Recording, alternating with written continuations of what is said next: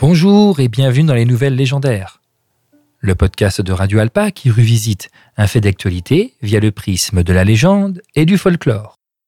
Harald Gormson est un souverain danois, viking donc, né à peu près en 910 et mort en 985, qui fut roi de Danemark de 958 à sa mort. Harald est un souverain important de l'histoire danoise, et donc de la geste viking en général, puisqu'il est euh, auteur de trois grands événements à l'intérieur euh, de, du Danemark.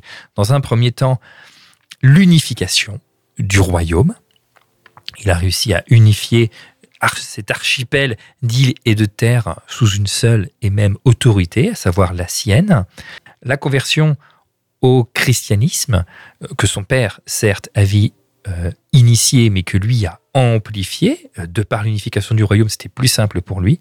Et également, il a créé une sorte de première puissance, pas encore une super puissance, mais en tout cas une puissance par rapport aux voisins, puisqu'en unifiant les terres, il, a, il, avait un rapport de force qui était quand même bien plus important que ses prédécesseurs. il est connu pour différents événements, dont un événement qui, est, qui a eu son importance, c'est quand il y, a, il y a peu de temps, en 2018, un jeune enfant de 13 ans et un archéologue amateur sur l'île de Rügen, qui se situe euh, sur la côte allemande actuelle, euh, un trésor. Un trésor qui donc a été découvert en avril 2018. Donc euh, des centaines de pièces, des perles, un magnifique marteau de Thor très rare, des broches et des anneaux brisés qui, visiblement, d'après les éléments que l'on a, datent du règne d'Harald et auraient même appartenu au souverain danois. Trésor très certainement caché euh, suite à un combat entre Harald et son fils, Sven, qui lui succédera. Harald étant blessé dans une bataille et finira par euh,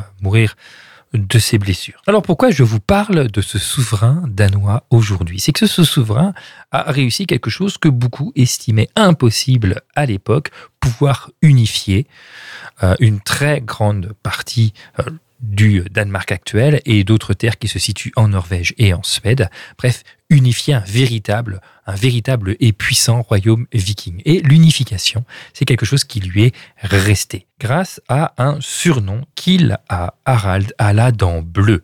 Pourquoi à la dent bleue Il y a plusieurs théories. Celle dans laquelle il aurait les dents totalement gâtées n'est plus retenue aujourd'hui, mais on sait qu'il euh, était euh, friand de myrtille et qu'il en consommait euh, vraiment énormément, presque à outrance, ce qui a, la myrtille a la particularité de colorer euh, la langue, les dents, euh, le palais, donner une couleur bleutée à l'intérieur de sa bouche, et vu qu'il en consommait beaucoup, il devait toujours avoir la bouche, l'intérieur de la bouche bleue. Alors cette bouche bleue est, a perduré de nos jours, en tout cas cette légende, puisque dans les années 90, deux sociétés scandinaves de télécommunications, à savoir Ericsson et aidées par Nokia, avec une moindre mesure d'autres groupes, en tout cas Nokia et Ericsson s'associent pour créer un système d'une norme à créer une norme de télécommunication qui permettait l'échange en fait de données à une courte distance via euh, des ondes à une fréquence de 2,4 GHz. Bref, pour faire simple, c'est ce qu'on appelle aujourd'hui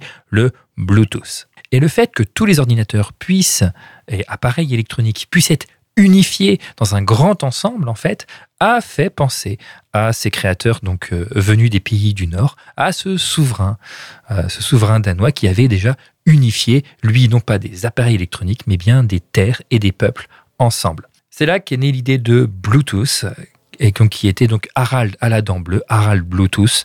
Et donc c'est ainsi que euh, le système a acquis son nom. D'ailleurs, euh, si euh, vous vous penchez sur le logo de Bluetooth, il est inspiré de deux lettres de l'alphabet unique, à savoir le Hagal et le Bjarkan, euh, qui sont mélangées pour créer, le, vraiment le terme dent bleu, qui est également les initiales en alphabet unique de ce souverain. Comme quoi, les Vikings, qui ont une image très négative de destructeurs, de guerriers farouches, intrépides, mais plutôt individualistes, peuvent aussi être une image d'unification et d'union, même à travers la technologie. C'était Les Nouvelles Légendaires, le podcast de Radio Alpa. À très bientôt pour une nouvelle légende.